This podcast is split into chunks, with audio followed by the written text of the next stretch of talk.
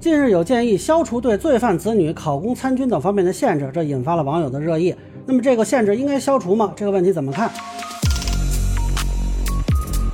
大家好，我是关注新闻和法律的老梁啊。这个事儿呢是中国新闻周刊报道说，政协委员律师周世红提出，一人犯罪受到刑事处罚，就影响其子女亲属参军考公。进入重要岗位的规定应予以彻底摒弃，否则会对受影响人员极其不公。出现犯罪，他的孩子一定是不是好人吗？为什么要影响他上学参加工作呢？对吧？有什么科学上的依据，或者是有什么思想上的证据？都有没有啊？都是一种呃惯性思维。我觉得这种这种思维是与现代法治、现代文明是相违背的。一人犯罪，一人当，不是司法的。你的犯罪是你自己的，但你怎么能把别人的犯罪影响到其他人身上？就是亲戚的犯罪，还影响到另外一个亲属，这个这不公平，也不科学啊！啊，他是认为呢，没有任何科学证据证明被告人犯罪，其子女、被抚养人受其影响的人等。就一定会有犯罪倾向、犯罪意图或者犯罪行为。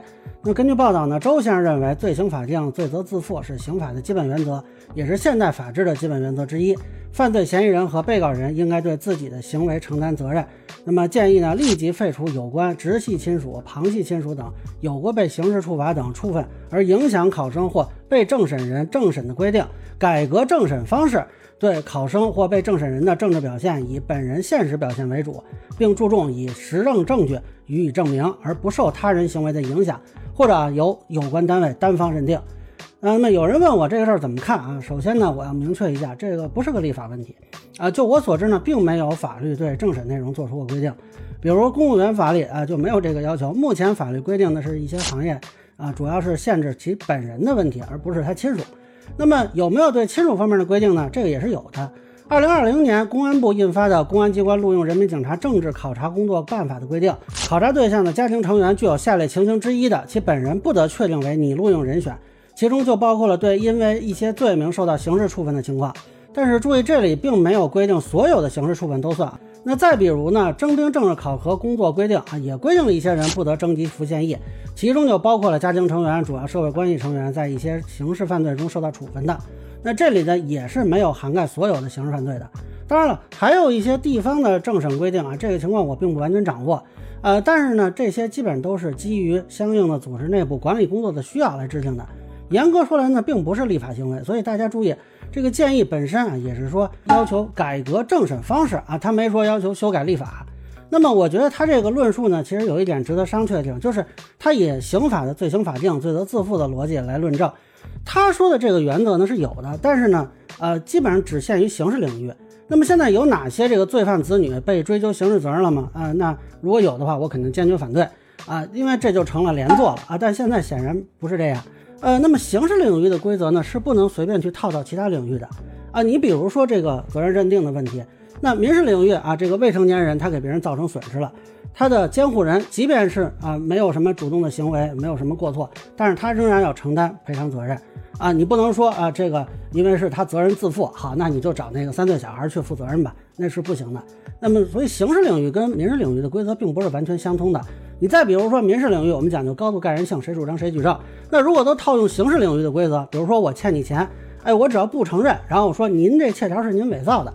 我就不用还钱了呀，因为不排除所有疑点嘛。那你要求鉴定笔记，我可以不予配合。按照刑事领域规则，我没有配合的义务，我也没有举证的义务。所以呢，很显然，很多刑事规则啊，目前只是在刑事领域可用。当然了，社会上有一些人会在讨论的时候就误把刑事规则套用到一般的社会生活中啊。但是作为律师这么做，我觉得就有点奇怪了。那么目前呢，政治审查对亲属的要求是一个什么规则呢？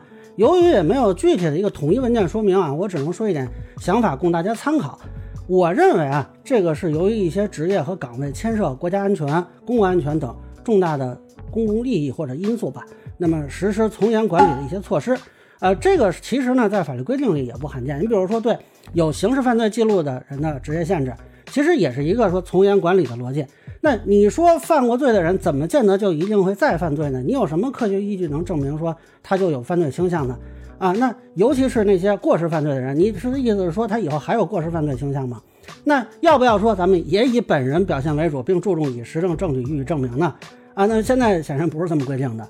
啊，但是我反对把这种限制理解为是一种震慑呀，或者是惩戒，否则呢，这就变成了对刑事犯罪分子本人，那我也是不能理解的。啊，这种震慑惩戒本身是缺乏法理支持的，那这不是我们刑法规定的法定刑。我理解呢，这只是由于一些工作的性质，刚才说了，牵涉国家安全呀、公共利益，我们冒不起这个风险就我们不能去赌相信一个人，而把国家安全和公共利益置于险境。所以呢，为了确保这些更大的利益获得足够的安全，只能限制一些可能存在问题的社会成员的进入，来保障更多人的安全。你其实包括有一些人，他比如不让从事教师的岗位啊，其实也是这个想法。你不见得说他一定会再犯嘛，对吧？那这个就是为了保护一些未成年人。说白了，我们不能够去牺牲这些未成年人去赌你的啊不会再犯的可能。那在这方面呢，恕我直言，确实就是一种可能性的原则。那这其中不好意思，呃，也就包括了。犯罪分子的子女，由于他们的社会关系和受到的家庭影响，可能让他们对国家安全和公共利益产生危险，而这个危险呢，我们赌不起。你比如说啊，咱们招了一百个人当警察，其中有一个跟自己的父母中的这个犯罪分子勾结，这样造成的危害可能是影响数百甚至成千上万人的，这个损失我们是没法承担的，那就没办法了。你要恨，就只能恨说曾经有人跟自己的亲属勾结去违法犯罪了。所以呢，对于这个犯罪人员子女，社会可以接受你去从事一些一般性的工作，因为即便你出了什么问题，损失尚在可以承受范围内，或者至少啊是比完全限制就业带来的反向风险要小。但是你像这次周律师提到的领域，什么征兵，这就涉及国防安全啊；考公，那其中一些岗位吧，有可能涉及到公共钱的滥用，呃，尤其是政法工作。那至于说重要岗位，这个我们就更赌不起了。那其实这个逻辑在政府工作中是有很多地方体现的。你比如说，中办曾经发过一个文，对领导干部配偶、子女及其配偶啊，经商办企业提出了敬业要求。那你说有什么科学依据说这个领导干部的配偶、子女及其配偶他经商就一定出问题呢？啊，这个也不见得有什么必然性，但就是赌不起嘛，就怕你权力滥用造成危害嘛，所以。啊，您配偶、子女及其配偶啊，要不就服从敬业规定，别干；要不您可以不当这个领导干部，对吧？也没人强迫您当领导干部啊。那当然了，实际上这个标准也在逐渐的调整。你比如说刚才的这个我们提到这个领导干部的标准，其实它是某种方面在逐渐的细化和严格。那么对于比如警方的这个招录的标准，咱们刚才提到这个公安机关政治审查规则是在二零二零年出来的，只是限定了一些比较严重的犯罪和情况的。亲属那会对当事人产生影响，而在早期的公安机关人民警察录用办法里，是把直系血亲或者旁系血亲里有重大影响的这个在服刑人员都计算在内的。那当时是不区分罪名的啊。那这个文件目前已经废止，但是你对比可以看出来，其实这个范围也是在做适当的调整的，也是试图更加精准、更加细化。那么当下的政审规则呢，一个比较明显的问题就是在于不同行业、不同地区可能情况。啊，不是很一样啊，有一些地方可能有一些自己的规定，那还不是一个特别清晰的状态啊。其实可以考虑去制定一个比较明细的规则，就把不同领域、不同行业啊都统一起来啊。但是说完全取消，我个人认为目前不具备条件啊，除非说我们找到一个可以替代的方案。那如果没有找到之前呢，就我一直说这问题嘛，咱们觉得这守门员他可能啊不太行，咱们想把他换下来，你得换另外一个守门员上去，你不能就此就空门了。对吧？所以我个人觉得，啊，可能保守一点说吧，这个规则进行调整细化可能更适当一些。那么以上呢，就是我对是否应消除对罪犯子女考公参军限制的一个分享。个人浅见难免疏漏，也欢迎不同意见小伙伴在评论区上面给我留言。如果你觉得说的还有点意思，您可以收藏播客老梁不郁闷，方便收听最新的节目。谢谢大家。